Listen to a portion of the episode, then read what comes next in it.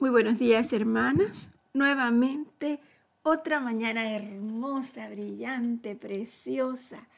Le damos gracias a Dios por esta mañana y porque nos permitió nuevamente venir donde Él, todas juntitas, para alabar a Dios, para bendecirlo, para glorificarlo, para, para expresar nuestro amor por Él y sobre todo para aprender cada vez más de su palabra. Hoy continuamos con Génesis 27 ya leímos ayer eh, la parte de la Biblia donde Jacob le roba la bendición a su hermano Esaú. Vimos el dolor de Esaú cuando, cuando se dio cuenta que había perdido su bendición. Él le rogó a su padre eh, que le dejara un poco de bendición, que, que por qué no le había dejado nada. Y el, el, el padre le contesta que solamente tenía una sola bendición. Y y entonces le dice, y muy triste cuando le dice, tú vivirás lejos de las riquezas de la tierra y lejos del rocío que desciende de los cielos, vivirás de la espada y servirás a tu hermano. Sin embargo, cuando decidas liberarte, te sacudirás su yugo de, del cuello.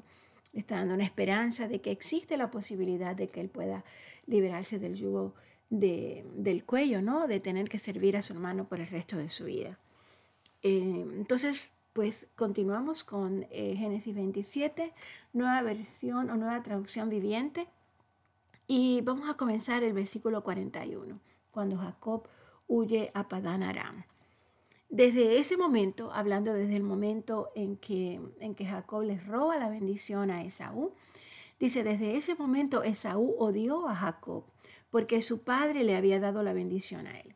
Entonces Esaú comenzó a tramar Pronto haré duelo por la muerte de mi padre y después que mi padre muera mataré a mi hermano Jacob. Entonces Rebeca se entera de los planes de Esaú y llama a Jacob y le dice, escucha, Esaú se consuela haciendo planes para matarte, así que, hijo mío, presta mucha atención. Prepárate y huye a casa de mi hermano Labán en Arán. Quédate allí con él hasta que tu hermano se calme. Cuando él se haya calmado y olvide lo que hiciste, yo mandaré a buscarte para que regreses. Porque tendría que perder a los dos hijos en un solo día. Em, luego Rebeca le dijo a Isaac, estoy harta de estas mujeres hititas. De aquí preferiría morir antes que ver a Jacob casado con una de ellas. Entonces Isaac llamó a Jacob, lo bendijo y le ordenó, no te cases con ninguna de estas mujeres cananeas. En cambio, vete de inmediato a Padán Arán, a la casa de tu abuelo Betuel, y cásate con una de las hijas de tu tío Labán. Que el Dios Todopoderoso te bendiga y te conceda muchos hijos, y que tus descendientes se multipliquen y formen numerosas naciones. Que Dios te dé a ti y a tu descendencia las bendiciones que prometió a Abraham que llegues a ser dueño de esta tierra donde ahora vives como extranjero, porque Dios le entregó esta tierra a Abraham. Así que Isaac despidió a Jacob y él se fue a Padam Aram a quedarse con su tío Labán, hermano de su madre, hijo de Betuel el arameo. Esaú se enteró de que su padre Isaac había bendecido a Jacob y lo había enviado a Padam Aram para que encontrara una esposa y que le había advertido a Jacob, no te cases con una mujer cananea. También supo que Jacob había bendecido o había obedecido a sus padres y se había ido a Padam Aram. A Esaú ya no le quedaban dudas de que su padre, a su padre no le agradaban las mujeres cananeas del lugar. Por lo tanto, fue a visitar a la familia de su tío Ismael y se casó con una de las hijas de Ismael, Además de las esposas que ya tenía, su nueva esposa se llamaba Maalat, era hermana de Nebaiot e hija de Ismael, el hijo de Abraham. Mientras tanto, Jacob salió de Berseba y viajó a Arán. A la caída del sol, llegó a un buen lugar para acampar y se quedó allí a pasar la noche. Jacob encontró una piedra donde reposar su cabeza y se acostó a dormir. Mientras dormía, él soñó con una escalera que se extendía desde la tierra hasta el cielo y vio a los ángeles de Dios que subían y bajaban por ella. Qué lindo. En la parte superior de la escalera estaba el Señor quien le dijo, Yo soy el Señor, Dios de tu abuelo Abraham y Dios de tu padre Isaac. La tierra en la que estás acostado te pertenece. Te la entrego a ti y a tu descendencia. Tus descendientes serán tan numerosos como el polvo de la tierra. Se esparcirán en todas las direcciones hacia el oriente y hacia el occidente, hacia el norte y hacia el sur. Y todas las familias de la tierra serán bendecidas por medio de ti y de tu descendencia. Además, yo estoy contigo y te protegeré a donde quiera que vayas. Llegará el día en que te traeré de regreso a esta tierra. No te dejaré hasta que haya terminado de darte todo lo que te he prometido. Entonces Jacob se despertó del sueño y dijo, Ciertamente el Señor está en este lugar y yo ni me di cuenta. Pero también tuvo temor y dijo, Qué temible es este lugar. No es ni más ni menos que la casa de Dios, la puerta misma del cielo. A la mañana siguiente, Jacob despertó muy temprano y erigió una columna conmemorativa, la piedra en la que había reposado la cabeza, y después derramó aceite de oliva sobre ella. Y llamó a aquel lugar Betel, que significa la casa de Dios aunque antes se llamaba Luz. Luego Jacob hizo el siguiente voto. Si Dios en verdad está conmigo y me protege en este viaje, y si Él me provee de comida y de ropa, y si yo regreso sano y salvo a la casa de mi Padre, entonces el Señor ciertamente será mi Dios. Y esta piedra que levanté como columna conmemorativa será un lugar de adoración a Dios y yo le daré a Dios una décima parte de todo lo que Él me dé. Entonces Jacob se apresuró y por fin llegó a la tierra de Oriente. A la distancia vio un pozo, y junto al pozo en campo abierto había tres rebaños de ovejas y de cabras, esperando a que les dieran de beber pero una pesada piedra tapaba la boca del pozo. Era costumbre del lugar esperar a que llegaran todos los rebaños antes de quitar la piedra y dar de beber a los animales. Después se volvía a tapar la boca del pozo con la piedra. Jacob se acercó a los pastores y preguntó, ¿De dónde son ustedes, amigos? Somos de Arán, contestaron ellos. ¿Conocen allí a un hombre llamado Labán, el nieto de Nacor? les pregunta. Sí, lo conocemos. ¿Y él está bien? preguntó Jacob. Sí, él está bien, contestaron. Mire, ahí viene su hija Raquel con los rebaños. Todavía estamos a plena luz del día, dijo Jacob, por lo que es demasiado temprano para reunir a los animales. ¿Por qué no dan ustedes de beber a las ovejas y a las cabras para que así puedan volver a pastar? No podemos dar de beber a los animales hasta que hayan llegado todos los rebaños, contestaron. Entonces los pastores quitan la piedra de la boca del pozo y damos de beber a todas las ovejas y a todas las cabras. Todavía estaba Jacob hablando con ellos cuando llegó Raquel con los rebaños de su padre, porque ella era una pastora. Ya que Raquel era su prima, la hija de Labán, el hermano de su madre, y como las ovejas y las cabras eran de su tío Labán, Jacob fue al pozo quitó la piedra que tapaba la boca y dio de beber al rebaño de su tío. Luego Jacob besó a Raquel y lloró en voz alta.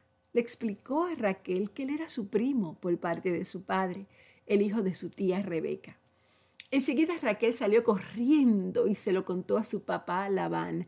En cuanto Labán oyó que su sobrino Jacob había llegado, corrió a encontrarse con él. Lo abrazó y lo besó y lo llevó a su casa. Cuando Jacob le contó su historia, Labón exclamó, verdaderamente tú eres de mi misma sangre. Jacob se, queda, ah, se quedó con Labán alrededor de un mes y después Labán le dijo, no deberías trabajar para mí sin recibir pago.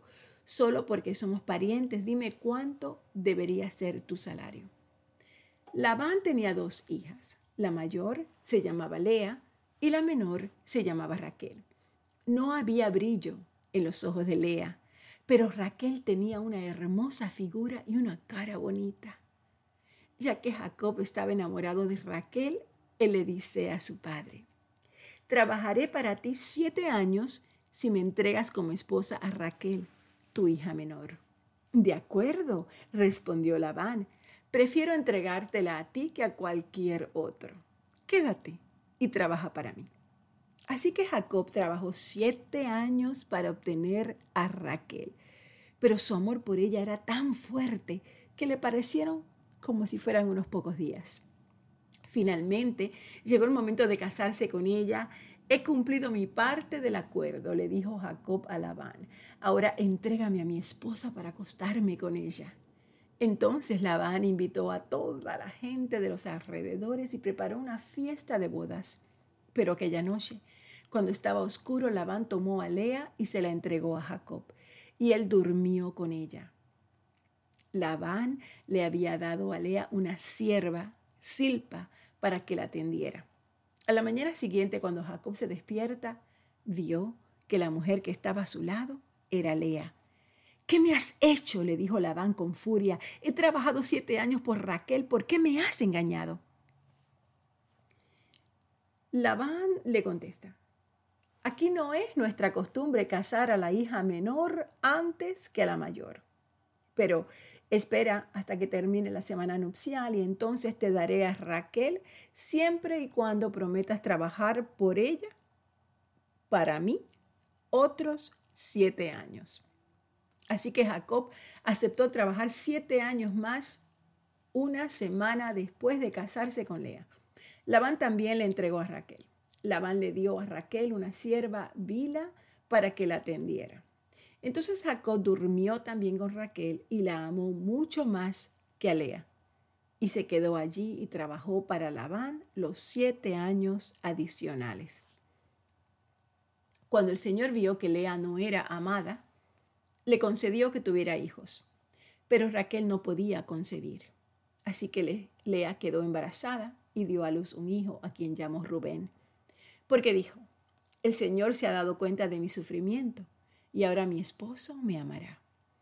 Al poco tiempo volvió a quedar embarazada y dio a luz otro hijo a quien llamó Simeón, porque dijo, el Señor oyó que yo no era amada y me ha dado otro hijo. Después quedó embarazada por tercera vez y dio a luz otro hijo. Lo llamaron Leví, porque ella dijo, ciertamente esta vez mi esposo sentirá cariño por mí, ya que le he dado tres hijos. Una vez más, Lea quedó embarazada y dio a luz otro hijo, a quien llamó Judá, porque dijo, ahora alabaré al Señor, y entonces dejó de tener hijos. Cuando Raquel vio que no podía darle hijos a Jacob, tuvo celos de su hermana. Le rogaba a Jacob, dame hijos o moriré. Entonces Jacob se puso furioso con Raquel ¿Acaso yo soy Dios? Él es el que no te ha permitido tener hijos. Entonces Raquel le dijo, está bien, toma a mi sierva Vila y duerme con ella. Ella dará a luz hijos por mí, y a través de ella yo también podré tener una familia. Entonces Raquel entregó a su sierva Vila como esposa para Jacob, y él durmió con ella. Vila quedó embarazada y le dio a Jacob un hijo, Raquel le puso por nombre Dan porque dijo, Dios me ha hecho justicia. Oyó mi petición y me dio un hijo. Luego Bila volvió a embarazarse y dio a Jacob un hijo, un segundo hijo. Raquel le puso por nombre Neftalí porque dijo, he luchado contra, he luchado muchísimo con mi hermana y estoy ganando. Mientras tanto, Lea se dio cuenta de que ya no quedaba embarazada, entonces tomó a su sierva Silpa y la entregó a Jacob como esposa. Pronto Silpa le dio un hijo a Jacob. Lea le puso por nombre Gad, porque dijo, qué afortunada soy. Entonces Silpa dio a Jacob un segundo hijo, y Lea le puso por nombre Aser, porque dijo, qué alegría que tengo. Ahora las demás mujeres celebrarán conmigo. Cierto día, durante la cosecha de trigo, Rubén encontró algunas mandrágoras que crecían en el campo y se las llevó a su madre, Lea. Raquel le suplicó a Lea, por favor, dame alguna de las mandrágoras que te trajo tu hijo. ¿No fue suficiente que me robaras a mi marido? ¿Ahora también te robarás las mandrágoras de mi hijo? le respondió Lea con enojo. Raquel contestó, Dejaré que Jacob duerma contigo esta noche si me das algunas mandrágoras. Así que al atardecer, cuando Jacob regresaba de los campos, Lea salió a su encuentro. Debes venir a dormir conmigo esta noche, le dijo ella. Pagué por ti con algunas mandrágoras que encontró mi hijo. Por lo tanto, esa noche él durmió con Lea. Y Dios contestó las oraciones de Lea, y ella volvió a quedar embarazada y dio a luz un quinto hijo a Jacob. Ella le puso por nombre Isaacar, porque dijo, Dios me ha recompensado por haber dado a mi sierva como esposa a mi marido. Luego Lea quedó embarazada de nuevo y dio a luz un sexto hijo a Jacob. Le puso por nombre Zabulón, porque dijo, Dios me ha dado una buena recompensa. Ahora mi marido me traerá, me tratará con respeto porque le he dado seis hijos.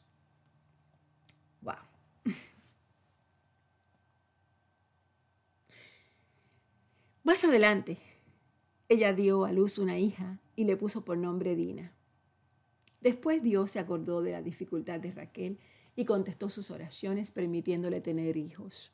Ella quedó embarazada, dio a luz un hijo. Dios ha quitado mi deshonra, dijo ella, y le puso por nombre José, porque dijo, que el Señor añada aún otro hijo a mi familia. Las riquezas de Jacob aumentan. Poco tiempo después de que Raquel dio a luz a José, Jacob le dijo a Labán, por favor libérame para que regrese a mi hogar en mi propia tierra. Permíteme llevar a mis esposas y a mis hijos porque me los he ganado sirviéndote a ti. Y déjame ir. Tú sabes con cuánto esfuerzo yo he trabajado para ti. Por favor, escúchame, respondió Labán. Me he enriquecido porque el Señor me ha bendecido por causa de ti. Dime cuánto te debo. Sea lo que fuere, yo te lo pagaré.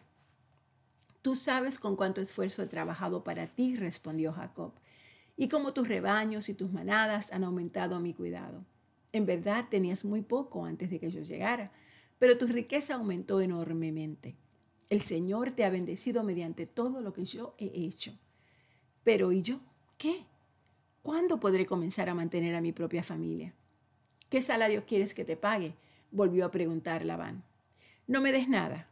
Haz una sola cosa y yo seguiré ocupándome de tus rebaños y cuidando de ellos.